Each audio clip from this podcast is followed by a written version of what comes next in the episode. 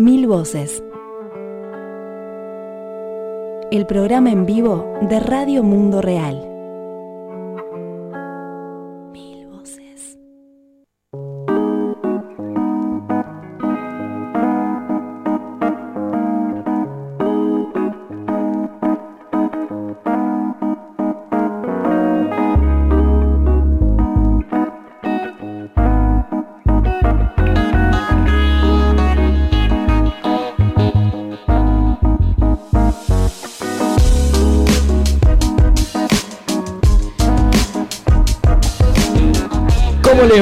Es el Mil Voces 364 del viernes 23 de agosto de este 2019. Hoy no está Azul Cordo, más que justificadamente, ahora vamos a decir por qué.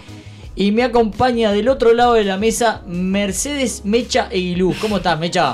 Hola José, ¿cómo están todos? Muchas gracias por la invitación. La verdad que es un gusto estar acá nuevamente con ustedes. Mecha es parte del equipo de Radio Mundo Real, es la persona que hace las traducciones al inglés, es la persona que locuta en inglés además. No está tan acostumbrada a estar en el Mil Voces en español. No, igual es la segunda vez que participo. Ya estuve en la edición 300 del Mil Voces, así que soy nueva, pero no tanto. No tanto. Cada 100 programas sacamos a la Mecha. No, ahora vamos Me adelanté. 64. Me- 64. Me adelanté un poquito esta vez. Mecha, pero usted supo hacer, junto con Mercedes Camps, con quien le cuento que el otro día justo estuvimos chateando, estuvimos eh, conversando, una gran compañera de Radio Mundo Real, del proyecto original de Radio Mundo Real, que después por cuestiones de la vida y opciones laborales, inclusive se mudó de país, eh, dejó la radio, eh, pero que era también la traductora inglés, gran colega suya. Mecha tuvo, eh, Mechi Camps tuvo mucho que ver con su ingreso a Radio Mundo Real o no? Eh, sí, la verdad que tuvo mucho que ver, sí, fue a través de ella que, que entré, que empecé haciendo suplencias y bueno, y después fui, fui quedando, me fueron incorporando. Y, y retomo lo anterior. Usted supo hacer el Mil Voces en inglés con, con Mechi. Sí. El Growing Voices. ¿o no? Rising, Rising, Rising Voices. Voices. Rising Voices. Capaz que se acuerdan, sí, los que nos vienen escuchando de hace 10, 12 años, eh, se acuerdan del programa que teníamos en inglés con, con Mechi, sí, que le mandamos un saludo también. Exactamente, un beso grande para Mechi. Entre Mechi y Mecha es un poco un lío esto, pero en las dos compañeras Mercedes. Y traductoras las Y dos. traductoras las dos. En su momento era bastante complicado, digamos, Mechi y Mecha, aunque algunos hasta el día de hoy no saben quién era Mecha y quién era Mechi. Y Azul Gordo que está en un taller de formación con Nalú Faría de la Marcha Mundial de las Mujeres. En el centro Agustín Ferreiro del departamento de Canelones, eh, acá bastante cerca de Montevideo, con las mujeres rurales del Uruguay. Así que la ausencia de Azul hoy es más que justificada y ojalá esa gente esté teniendo una gran actividad por allá. Sí, sí, le, le- le mandamos un beso a Azul y bueno, va a estar con nosotros seguramente el, el viernes que viene también. Muchísimas gracias, Mecha, por acompañarnos hoy, ¿sabe? Cuénteme, vamos a meternos en los titulares. ¿Con qué vamos a empezar en Mil Voces de hoy? Bueno, vamos a empezar en Brasil con el incendio en la Amazonia. Eh, llaman a movilizaciones frente a embajadas de Brasil este viernes 23 para exigir respuestas al gobierno de Bolsonaro. Los siniestros forestales aumentaron un 82% entre enero y agosto de este año en comparación con el mismo periodo de 2018. Exactamente, conmoción mundial, está realmente, literalmente está todo el mundo conversando sobre esto. Si uno sigue las redes sociales, se puede ver claramente. En Argentina, el Parque Nacional Calilegua pierde mil hectáreas que pasan a manos del gobierno provincial de Jujuy para que empresa petrolera gestione el cierre técnico de pozos de un yacimiento e impida así que organizaciones y trabajadores del parque fiscalicen la reparación ambiental. Bueno, después nos vamos con el movimiento Ríos Vivos, que mantuvo un encuentro nacional y convoca al encuentro del movimiento de afectados por represas de América Latina en Panamá. Exactamente, un encuentro del mar. Seguiremos con la red Jubileo Sur Américas, que denunciaron el modelo de deuda de privatizaciones durante un seminario realizado en El Salvador. Y a tres años del femicidio empresarial de la defensora mapuche Macarena Valdés, sus familiares y organizaciones sociales, feministas, ambientalistas y de derechos humanos interpelaron el 22 de agosto a la Corte Suprema de Chile por negacionismo y denegación de justicia. Muy bien, vayamos a una breve cortina musical y empezamos a desarrollar y desandar el Mil Voces 364.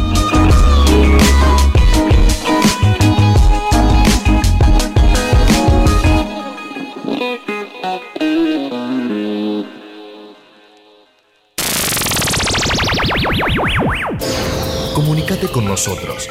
Deja tus comentarios en nuestro sitio www.radiomundoreal.fm. También en las redes sociales, Facebook Radio Mundo Real y en Twitter arroba Radio Mundo Real.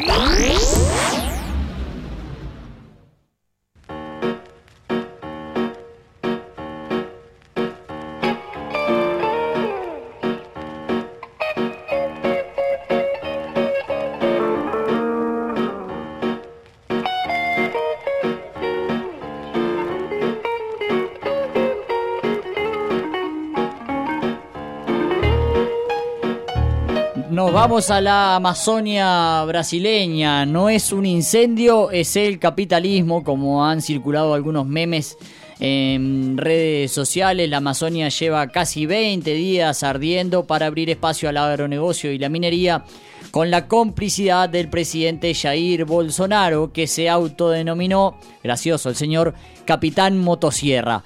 Los pueblos indígenas sufren la expulsión de sus territorios, territorios perdón, y la criminalización de sus luchas para dar paso al monocultivo y las madereras. La indignación a esta altura es global. Hay movilizaciones en numerosos países frente a las embajadas de Brasil, Mecha. Sí, según el Instituto Nacional de Investigaciones Espaciales, el INPE, este país vive la quema más grande de los últimos cinco años. Y en el suroeste del estado de Pará, los terratenientes llegaron a realizar un día del fuego en el que realizaron quemas simultáneas en las márgenes de la carretera BR-163 para llamar la atención del gobierno, afirmando que el único modo de trabajar es tumbando la selva, dijeron. El 12 de agosto, el estado brasileño de Amazonas se declaró en emergencia debido a los incendios. Las hipótesis más firmes que se manejan actualmente afirman que las quemas tendrían que ver con la deforestación y la actividad agrícola, ya que el área no presentaba condiciones de sequía extrema, por lo que el clima no puede explicar los incendios, según dijo Anne Alencar, directora científica del Instituto de Investigación Ambiental del Amazonas. Y compartimos ahora el informe de Luisa Manzano para Brasil de Fato, que nos explica el avance del fuego por la Amazonía y los motivos sobre el origen que se conocen hasta el momento. Luisa es periodista de ese portal y además es compañera de la Marcha Mundial de Mujeres de Brasil y del podcast Furia Feminista de Radio Mundo Real.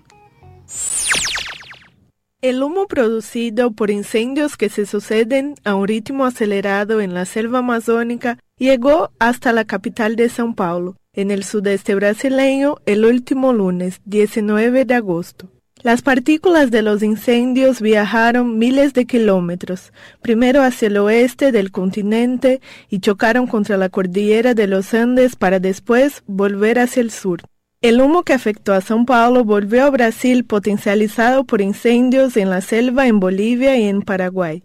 Brasil vive la quema más grande de los últimos cinco años, según el Instituto Nacional de Investigaciones Espaciales, el INPE. Esta época de sequía en la Amazonia y en otras áreas de selva en Brasil, el bosque se vuelve susceptible a incendios. Sin embargo, en este caso específico, el fuego se origina mayoritariamente en la acción depredadora de terratenientes, que buscan expandir sus pastizales o cultivos de soja, por ejemplo. En el sureste del estado de Pará, los terratenientes llegaron a realizar un Día del Fuego, entre comillas, donde realizaron quemas simultáneas a los márgenes de la carretera BEG 163 para llamar la atención del gobierno, afirmando que el único modo de trabajar es tumbando la selva. Mientras eso, el presidente Jair Bolsonaro sigue cuestionando los datos presentados por el INPE y ya cambió la dirección del mismo, cuando reemplazó al físico Ricardo Galvão por un oficial de la Fuerza Aérea Brasileña. Desde enero de este año se registraron 71.497 focos de incendio frente a 39.194 focos del año pasado un aumento de 82%. Entre el 17 y el 19 de agosto, el INPE registró más de 5.200 focos de incendio en Brasil, informó desde São Paulo de la Radio Brasil de Fato Luisa Manzano.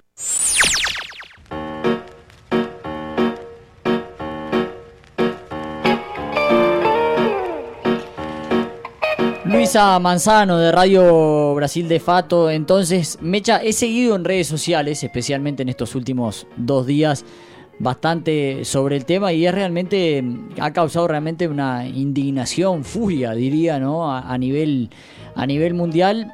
El despotismo con el que actúa Bolsonaro y lo que está ocurriendo verdaderamente allí con los incendios, Mecha, ¿no? Sí, más que nada también llamó la atención que no se supiera nada hasta pasados 15, 16 días del, comienzo de, estos incendios terribles, que no, no, no, se, no se informaba sobre, el hecho hasta que, bueno, hubo la, nube de humo a las 3 de la tarde que, que nubló... Que anocheció San Pablo. Que anocheció San Pablo y que, bueno, a partir de eso la gente empezó a, preguntarse por qué y se empezó a difundir qué era lo que estaba pasando.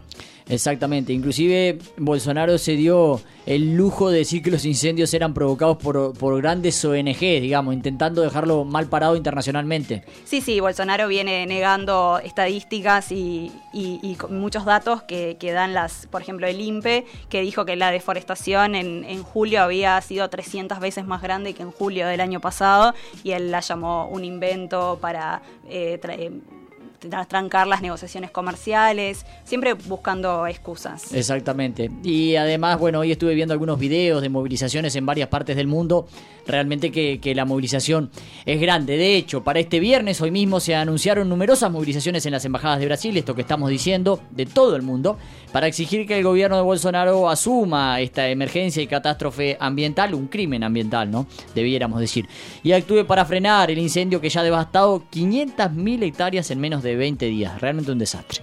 Sí, en Uruguay eh, se, convocó una, concentración en la Embajada de Brasil a las 17 horas, que uno de los convocantes es el, Movimiento de Juventud por el Clima, que bueno, de, la que salió a la, a, la, a la, fama o cobró fuerza cuando la activista sueca Greta Thunberg eh, bueno, protestó frente al Parlamento sueco el año pasado, en agosto, y bueno, ellos son uno de los convocantes, pero pero son muchas las organizaciones que, convocan en todo el mundo. Exactamente, exactamente. Eh, ante la angustia que este hecho provoca y que ha causado miles de manifestaciones en redes sociales, han circulado algunas imágenes falsas que no pertenecen a la Amazonia, así como fotografías de incendios anteriores.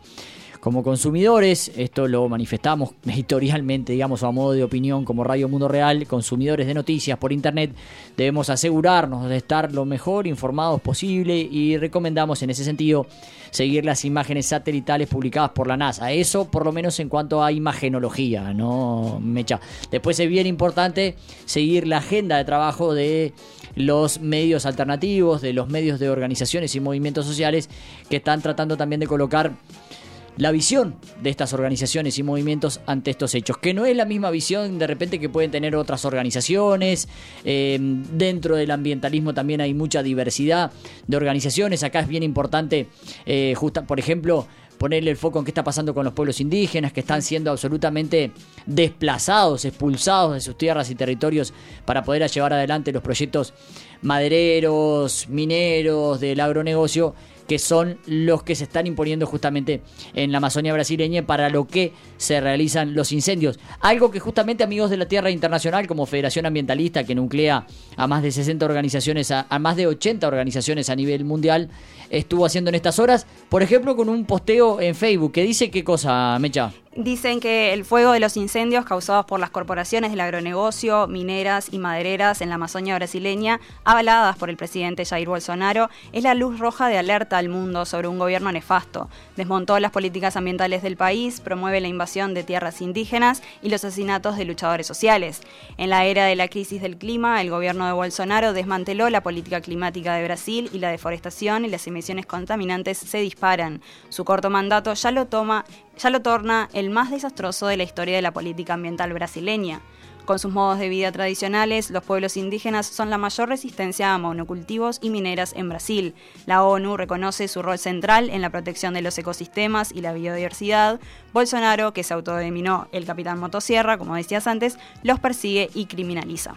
Muy bien, Mecha, invitamos a la gente a seguir también los tweets de Amigos de la Tierra Internacional, Amigos de la Tierra América Latina y el Caribe también se estaban manifestando a través de un pronunciamiento. También Amigos de la Tierra Brasil, así que invitamos a la gente que nos siga en redes sociales y en las páginas web de estas organizaciones y redes ambientalistas. Nos vamos a mantener dentro del cono sur, Mecha. Sí, nos vamos a Argentina, donde desafectaron mil áreas de un área protegida. Mil hectáreas. Mil hectáreas. Eh, nos vamos a Argentina, donde se desafectaron mil hectáreas de un área protegida al norte, al noroeste del país. El Directorio de Parques Nacionales de Argentina y el gobierno de la provincia de Jujuy, ubicada al noroeste de ese país, firmaron un convenio el año pasado que recién se hizo efectivo a comienzos de este mes y cede mil hectáreas que son parte del área protegida del Parque Nacional Calilegua para dominio y usufructo del Estado provincial. Esta decisión es rechazada por los trabajadores y las trabajadoras del Parque Nacional, así como también por organizaciones ambientales que denuncian que de manera encubierta el convenio significará ceder el manejo de estas hectáreas a la empresa GEMSE, que es Jujuy Energía y Minería Sociedad del Estado, que actualmente administra el yacimiento petrolero Caimancito, que se encuentra dentro del, parque, del Parque Calilegua. De esta forma, GEMSE quedaría a cargo del cierre técnico de los pozos del yacimiento y su consecuente remediación ambiental, lo que impediría la fiscalización externa que controle estas, que estas tareas se lleven adelante de forma efectiva. Exactamente, por eso hablamos con Rosario Jara, trabajadora del Parque Nacional Calilegua, para que nos explique mejor la situación. Escuchamos a Rosario.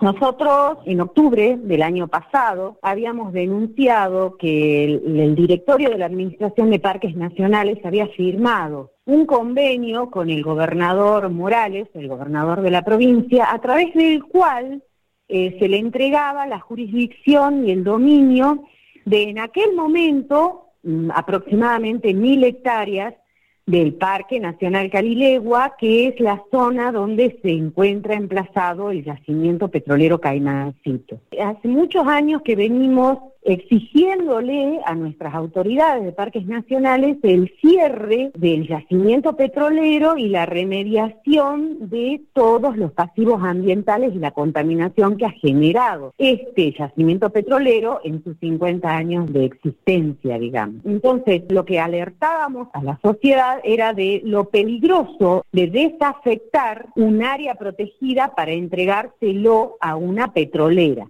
teniendo en cuenta que esta petrolera es una empresa estatal provincial, que es un eh, antecedente nefasto y muy peligroso que se concretara esta desafectación encubierta, porque para nosotros el quitarle el dominio y la jurisdicción a este territorio por tiempo indefinido es una desafectación encubierta. Finalmente, lo que nosotros habíamos intentado a través de un petitorio que le presentamos en diciembre a las autoridades de parques nacionales y al gobernador de la provincia, en el que solicitábamos que dieran marcha atrás en la firma de ese convenio, a lo cual no obtuvimos ninguna respuesta, eh, hace cosa de dos semanas salió un nuevo convenio ya específico, algo así como un acta, compromiso de ese convenio original que se había firmado en octubre del año pasado. En este convenio se mencionan específicamente las mil hectáreas, también es parte integrante de esta documentación el mapa donde se delimitan esas mil hectáreas y ya nos cambiaron el candado, ya no podemos ingresar a hacerle el control y la fiscalización que los compañeros de Calilegua venían realizando desde hace muchísimos años. Así que efectivamente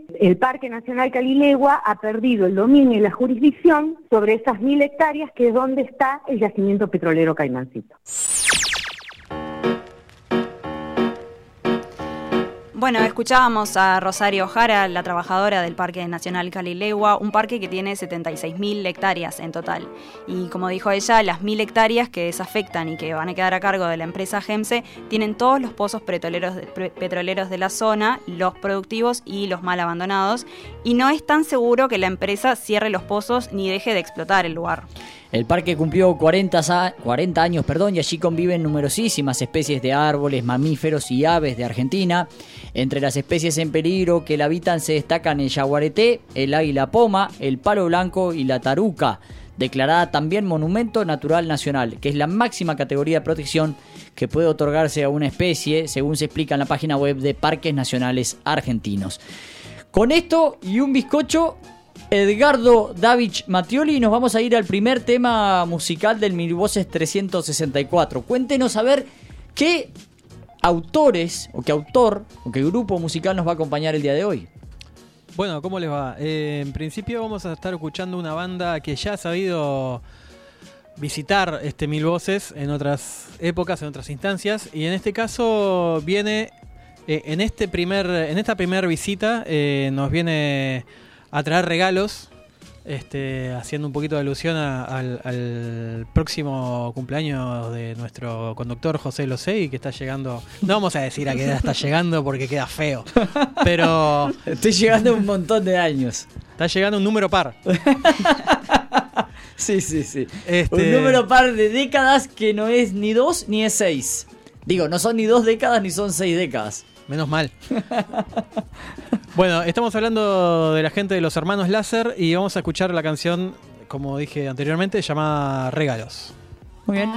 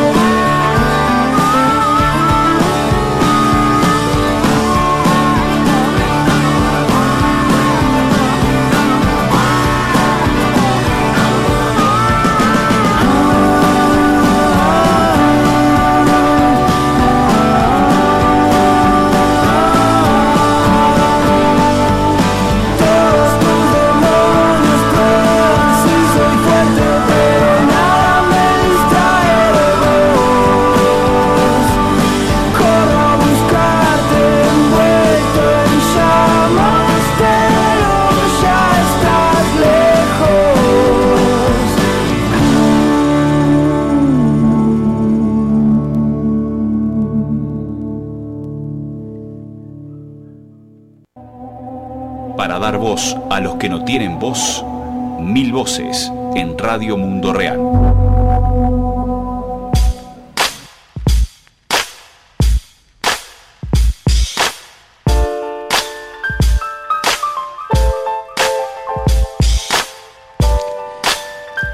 Los hermanos láser, regalos. Edgardo, me encantó, me encantó. ¿Le gustó? Sí, le agradezco mucho. Yo aprendo mucho música con usted y con Azul. Mire Más con, más con usted que con Azul, pero aprendo mucho. Porque usted y Azul, se- sabía Mecha que se ríen mucho de mí. Usted escucha mis voces Claro siempre. que lo escucho, sí, sí. Sí, se ríen mucho de mí, ¿sabe? Sí. Eh, ya lo agregué al No, no, Spotify. no nos reímos de usted, nos reímos con usted. Ah, se ríen conmigo, muy bien. Ya lo agregué al, al Spotify, ¿está? A, a regalos en particular. Pero además quiero conocer más de, de los hermanos Láser. Voy a, voy a estar escuchando. Escúchelo que hace poquito sacaron un disco nuevo. Este, son una banda de amigos, una banda de amigos de, de- de la música, digamos, ¿no?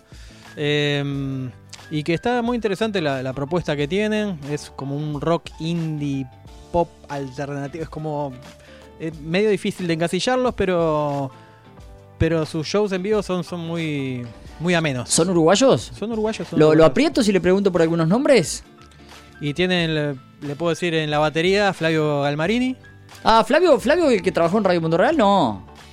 No, no, no. No, está, está, porque había un, un Flavio hace muchos años atrás que fue compañero. Ni lo recuerdo, mire usted. Después conversamos, sí, hace muchos años, muchos años. Bueno, este, pero que antes eran integrantes de una ex banda que ya no existe más, pero que se llamaba Vieja Historia. Eh, y que bueno, en su devenir después de la música lo llevó a convertirse en los hermanos Laza.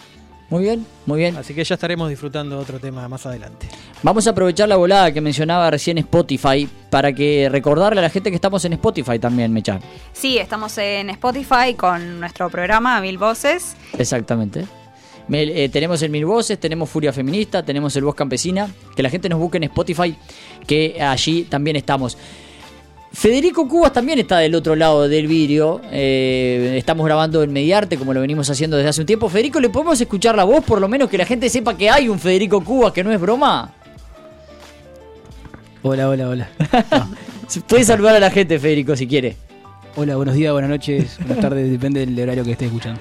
Muy bien, muy bien, gracias Federico. Steve, Federico no le gusta tanto, es, es el hombre detrás del vídeo, es el, es el técnico, es el de las perillitas, no le gusta tanto la cuestión del micrófono, ¿vivo Mecha? Sí, la verdad que es la primera vez que vengo a este estudio y muy lindo. Es Está un- buenísimo. Está muy bueno, es muy cómodo trabajar acá.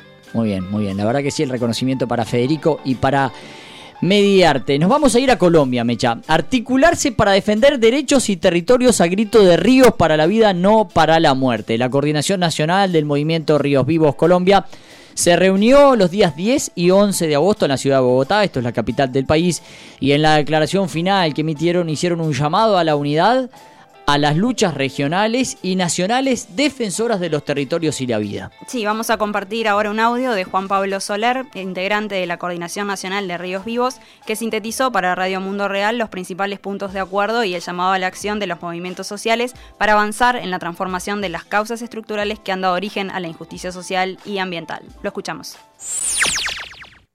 Bueno, un llamado a la articulación de autonomía regional es el que hace la Coordinación Nacional del Movimiento Ríos Vivos para reunirse entre el 10 y 11 de agosto del año en curso en la ciudad de Bogotá y preocupado por toda la situación que plantea el contexto legislativo y la criminalización y asesinato a líderes sociales y lideresas sociales, plantea de fondo que es necesario visibilizar los riesgos del modelo energético actual que genera impactos irreversibles y violación de derechos humanos, cual es necesario replantear una transición energética desde la gestión pública y comunitaria. Decimos que es necesario que la vida prime sobre los proyectos energéticos, es decir, ante el riesgo que plantean proyectos como Hidrosogamoso, el Quimbo, Urra de Hidroituango y el Bajo en Chacagayá, es necesario pensar en un desmantelamiento como primera opción antes que seguir extendiendo el riesgo sobre comunidades locales y generando deudas impagables a todo el pueblo colombiano. La soberanía alimentaria debe ser garantizada por proyectos agroecológicos implicando una transformación del sistema alimentario que dé viabilidad, apoyo y respaldo a la producción cafetera, arrocera, panelera, entre otras que sustentan el campo colombiano. También hace un llamado a la coordinación a declarar a los campesinos como sujetos de derecho. Recordemos que el movimiento Ríos Vivos hoy hace parte de la Coordinadora Latinoamericana de Organizaciones del Campo Vía Campesina y en este sentido nos unimos a todas las organizaciones nacionales y del continente que en el marco del cumplimiento de los acuerdos internacionales de los países de la región deben avanzar en declarar los campesinos como sujetos de derechos. Y finalmente, se hace un llamado indispensable a avanzar en la creación de la Comisión Nacional de Represas, que busca atender con urgencia la deuda histórica de las comunidades afectadas por represas en el país, pero tomar decisiones también en el término del corto plazo sobre nuevos proyectos hidroeléctricos de pequeña, mediana y gran envergadura en el país.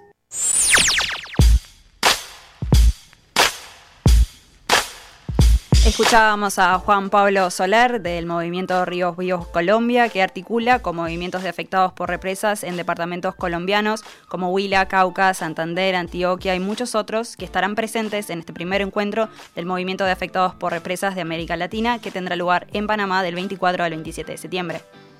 Volvemos a escuchar a Juan Pablo Soler. En este encuentro se debatirá los modelos de gestión de agua energía para la región latinoamericana, donde será un llamado a avanzar en la transición energética a partir de la reflexión con académicos locales e internacionales en la Universidad de Panamá. Hacemos un llamado entonces a estar atentos de estas discusiones y sobre todo a seguir construyendo propuestas alternativas de sociedad y avanzando en modelos energéticos para esas propuestas populares. you Muy bien, Juan Pablo nos contaba un poquito más sobre este encuentro del mar, el movimiento afectados por represas de América Latina, allí en Panamá. El posicionamiento completo de Ríos Vivos Colombia perdón, puede leerse en la web de la radio www.rmr.fm en nuestra sección de documentos, posicionamientos políticos. Queda hecha entonces la invitación y en un mes tendremos más novedades sobre este importante encuentro de los movimientos latinoamericanos contra las represas en Panamá y vaya de paso el abrazo fraterno al amigo Juan Pablo Soler, también a Diana Aguiar, a la gente de Sensata Guaviva, amigos de la Tierra Colombia, que también ha estado tan, digamos, trabajando coordinadamente siempre con el movimiento Ríos Vivos. Eh, las felicitaciones al movimiento en su conjunto y que sigan el trabajo. ¿Qué vamos a hacer, Mecha? ¿Dónde nos vamos? Nos vamos a El Salvador, eh, donde los, Exactamente. los días 29 y 30 de julio se realizó en la capital el seminario Deuda y Privatizaciones, un modelo que atenta sobre la vida y la autonomía de los pueblos. San Salvador, así se llama la capital de El Salvador, muy parecida el nombre al, muy parecido el nombre al nombre del país. Marta Flores, la compañera Marta Flores, compañeraza de tantos años, coordinadora general de la red Jubileo Suraméricas, sintetiza en este audio que vamos a escuchar algunos de los puntos más destacados en el debate que mantuvieron allí en San Salvador a fines del mes pasado los y las representantes de la región en el seminario. El seminario que decíamos se llamó Deuda y privatización es un modelo que atenta sobre la vida y autonomía de los pueblos. Escuchamos ahora a Marta Flores. En el seminario de socialización de la región mesoamericana tuvimos la posibilidad de conocer eh, de viva voz de las experiencias de las organizaciones de nuestra región, cómo el eje de la deuda significa un, un elemento que efectivamente tiene una conexión profunda con un modelo de privatización. La privatización es la expresión de poder eh, controlar, de poder manipular y de poder eh, extorsionar efectivamente em, las condiciones de vida que la gente tiene dentro de los territorios, pero no solo dentro de los territorios rurales, sino también a nivel de la urbanidad. Eh, a nivel de la región eh, hay diversos casos de, ese, de cómo ese modelo de privatización se manifiesta. Eh, en el caso del agua, en el caso de la educación, pero también en el caso de muchos de los servicios como el tema de las carreteras, como el tema incluso de la seguridad, a través de la implementación y a través de la llamada inversión de la, eh, de la seguridad. La relación que nosotros encontramos es que el modelo de la deuda eh, sirve para sustentar todo ese mecanismo financiero que aporta la supuesta inversión y esa inversión lo que viene es a privatizar lo que son los recursos eh, eh, públicos, ¿no? Y hay un desplazamiento de los estados con el argumento de la, ineficiencia, con el argumento de poder modernizar o optimizar. Entonces es importante poder profundizar y poder entender que eh, deuda y privatización están conectadas porque una sostiene y mantiene a la otra.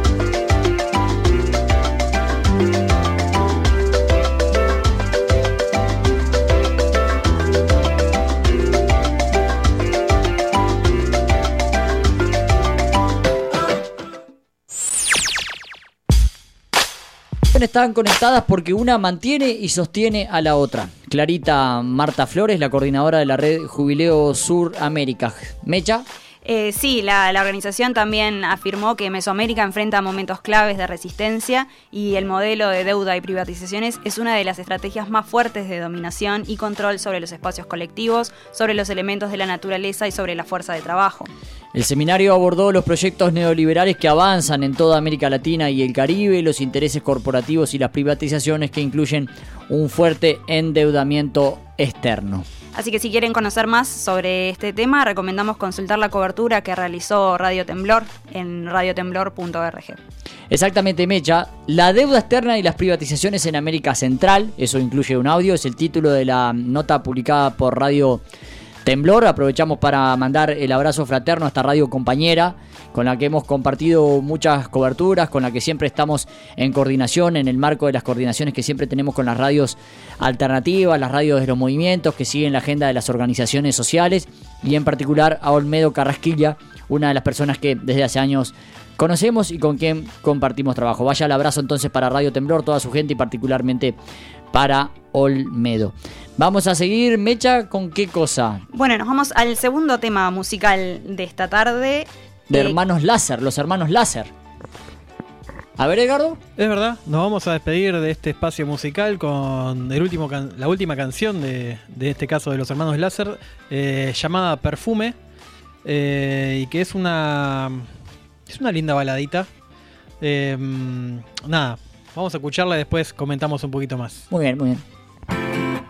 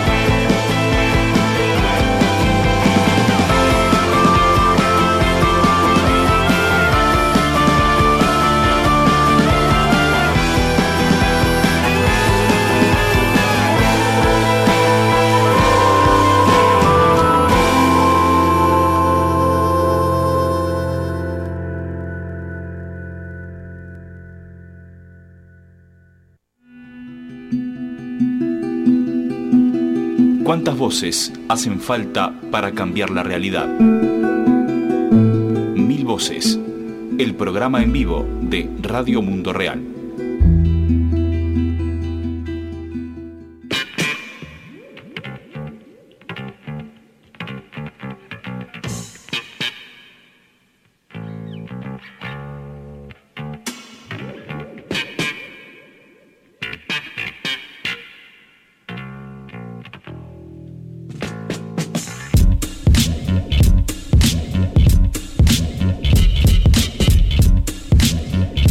Escuchábamos la segunda canción de los hermanos Láser. Edgardo, ¿qué más nos puedes contar de esta canción? Perfume. Perfume. Tanto esta canción Perfume como Regalos, que era la primera que escuchamos, eh, pertenecen al disco llamado como el mismo nombre de la banda, que es el primer disco de la banda en su formato original, digamos, el disco se llama Hermanos Láser, que fue editado en 2013 y eh, el año pasado eh, editaron su segundo disco llamado El Problema de la Forma. A usted que le gustaron estas canciones ahora puede eh, poder tiene la posibilidad de poder escuchar el nuevo material de, de este, de esta banda uruguaya. Qué bueno, realmente me gustó muchísimo. Este tema también, Perfume, también me encantó. Sin duda que me voy a ir de acá ya escuchándolos. Me parece perfecto. Muy bien. Vamos a, a empezar a terminar el Mil Voces, Mecha. ¿Y cómo? Sí, nos vamos con eh, a Chile, a los tres años del femicidio empresarial de Macarena Valdés. Familiares y organizaciones acusan a la Corte Suprema de Chile de negacionismo y denegación de justicia para la joven defensora mapuche. Macarena Valdés tenía 32 años. Era una activista y defensora del territorio mapuche en Tranguil, allí en Chile. Fue encontrada muerta hace tres años, el 22 de agosto de 2016, en su casa. Oficialmente quisieron mostrar el caso como un suicidio, pero su familia y las compañeras de lucha, que lograron una segunda autopsia en 2017, que comprobó que a Macarena la asesinaron y luego la colgaron, aseguran que fue un femicidio empresarial. Macarena luchaba activamente contra la instalación de una central hidroeléctrica de RP Global, hoy llamada Arroyo, una empresa transnacional cuya sede está en Austria. En este tercer aniversario fue difundida una declaración pública que cuestiona el rol de esta empresa y de la justicia e interpela a la Corte Suprema por negar el femicidio. La familia Colío Valdés, que Colío es el apellido de, él, de quien fue el compañero de Macarena, la coordinadora Justicia para Macarena Valdés, la coordinadora feminista 8M y el Comité Feminista Socioambiental impulsaron esta interpelación a la cual han adherido más de 50 organizaciones de Chile y del mundo, como por ejemplo ANAMURI, la Asociación Nacional de Mujeres Rurales e Indígenas de Chile, que además hace parte de la CLOC, la Coordinadora Latinoamericana de Organizaciones del Campo. También adhirieron colectivos feministas urbanos, organizaciones socioambientales, comunidades mapuche del Gualmapu y decenas de organismos de derechos humanos. El crimen contra Macarena nos interpela porque es mujer, porque es mapuche, porque es pobre y también porque la mataron por no querer vivir sometida a los intereses del capital transnacional, dice esta declaración. Advirtieron además que la empresa austríaca puso en venta la central de paso inaugurada después del femicidio y se irá de Chile sin responder tampoco a la demanda de Julia Quillempan de la misma comunidad de Macarena por haber usurpado el territorio ancestral al instalarse sin ninguna consulta indígena ni evaluación de impacto ambiental. Macarena resistió el proyecto organizado, organizando a la comunidad y también participando de un corte de ruta para detener el avance del cableado, que tras su muerte se hizo con la complicidad de carabineros de la zona, dice el documento. Macarena era madre de cuatro niños y su opción de vida junto a su pareja Rubén Corío era vivir en el Gualmapu, en contacto directo con la tierra, el agua, las semillas y sus ancestros. Habían dejado Santiago, la capital chilena, unos años atrás y eran parte de la comunidad mapuche con la que lucharon en defensa de su territorio. Solo un día antes del crimen, a Macarena la amenazaron en su casa trabajadores de RP Global diciéndole que algo malo le iba a pasar. Tras su muerte, la empresa se apresuró a poner el cableado eléctrico faltante para echar a andar la mini central de Paso Tranquil. Ayer se realizó una transmisión radial colaborativa para cubrir las actividades conmemorativas a estos tres años del crimen que tuvieron lugar en el hogar mapuche La Buen Mapu en Padre Las Casas, convocado por la coordinadora Justicia para Macarena Valdés y su familia, mientras que en Santiago hubo una actividad en el Museo de la Memoria y los Derechos Humanos. Exactamente, Mecha, sabemos que hubo incidentes fuera del museo allí en Santiago, también una importante represión policial, con uso de gases lacrimógenos y varios detenidos. Además, Rubén Colío, el viudo de Macarena, fue detenido durante una movilización en Temuco. Y lo que podemos decir, Mecha, es que, con respecto a esto particularmente. Sí, en las redes se, difundió un video que se ve como los carabineros de Chile se lo llevan detenido, mientras los demás manifestantes exigen explicaciones de por qué se lo están llevando y que no estaba haciendo nada ilegal. Eh, eh, se lo llevaron a él y a 12, a 12 manifestantes más de los casi 100 que había pero bueno, ahora actualmente no tenemos novedades de si sigue detenido o si van a presentar cargos. Exactamente, Mecha. Queremos decir que en este mismo momento en el que estamos eh, realizando en Mil Voces, estamos chequeando la información y no tenemos novedades de que Rubén Colío haya sido eh, dejado en libertad. Con esto, Mecha, vamos a ir terminando. Algunos anuncios antes. Eh, con el tema de Brasil. Eh, en particular los, los incendios en Brasil. Que quiero contarle, Mecha, a usted también, que eh, en la página del MST brasileño, el Movimiento de Trabajadores Rurales Sin Tierra de Brasil, hay una nota titulada Quemar la Amazonia es crimen contra la humanidad. Está en portugués la nota y hace referencia a, bueno, dice ambientalistas y políticos del mundo comenzaron a debatir los incendios que están quemando durante eh, que han estado incendiando la Amazonia brasileña durante semanas. Eh, y se ha emitido una especie de pronunciamiento que tiene ese título, se llama Quemar la Amazonia es un crimen contra la humanidad, que invitamos a que la gente la vea allí en la página del MST, que está firmada por el MST mismo, el Movimiento de Pequeños productores eh, de Brasil, el MPA, eh, también está el Consejo Indigenista Millonario, está la Comisión Pastoral de la Tierra, está la Coordinación Nacional de Articulación de Comunidades Negras Rurales Quilombolas,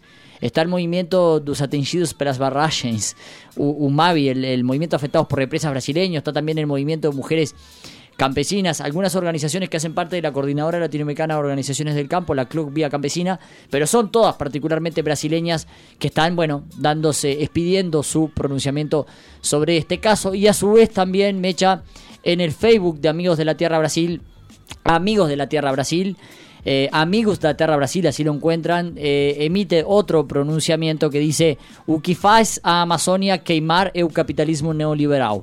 Lo que hace que la Amazonia se incendie es el capitalismo neoliberal, así que todos quienes quieran ampliar, allí tienen algo de información.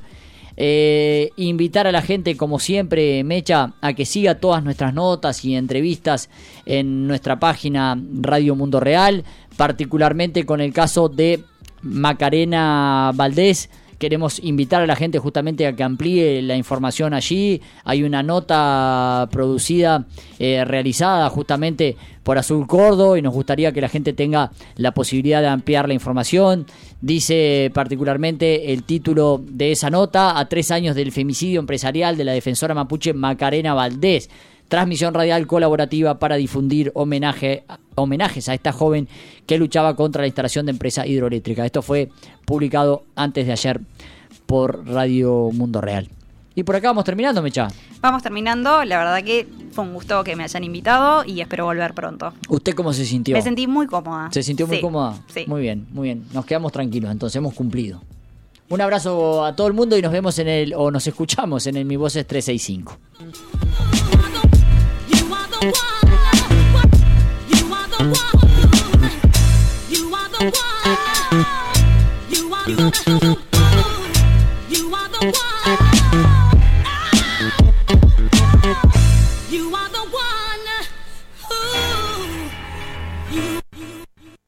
Años de lucha y resistencia.